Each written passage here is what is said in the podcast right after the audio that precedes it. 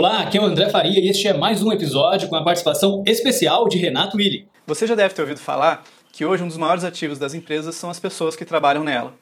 Então você tem que tomar cuidado quando for selecionar pessoas para trabalhar na sua empresa.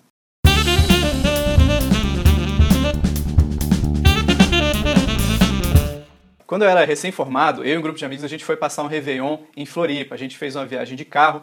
E numa dessas reuniões para planejar a viagem, o dono do carro trouxe uma planilha cheia de outras contas para compartilhar, além do combustível. Ele trouxe a depreciação do valor do carro, o gasto de pneu, seguro, um monte de outras coisas, e a gente mandou ele para aquele lugar.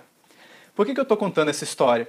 Porque isso que aparentemente é um foi um defeito dele, se canalizado de forma adequada, pode se mostrar como uma qualidade da pessoa para trabalhar na sua empresa ou na sua equipe. Pensa no seguinte: todo esse cuidado que ele mostrou com números, é, aplicado na, parte na área financeira da sua empresa, seria uma grande qualidade.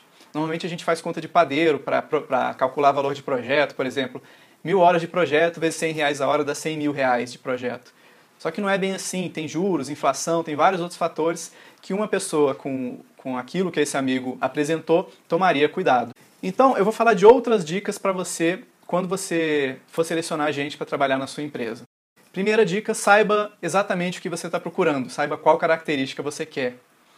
Segundo, não faça esse processo sozinho se a pessoa for trabalhar em equipe, é importante que a equipe também tenha contato com a pessoa, que a equipe também aceite aquele profissional. Se ele puder trabalhar um tempo com a equipe, melhor ainda. Terceiro, esse, o caso do meu amigo, eu já tinha convivência com ele, então eu sabia quais características ele tinha. Como que eu faço para descobrir essas características se essa pessoa não convive comigo, se ela ainda não está na empresa?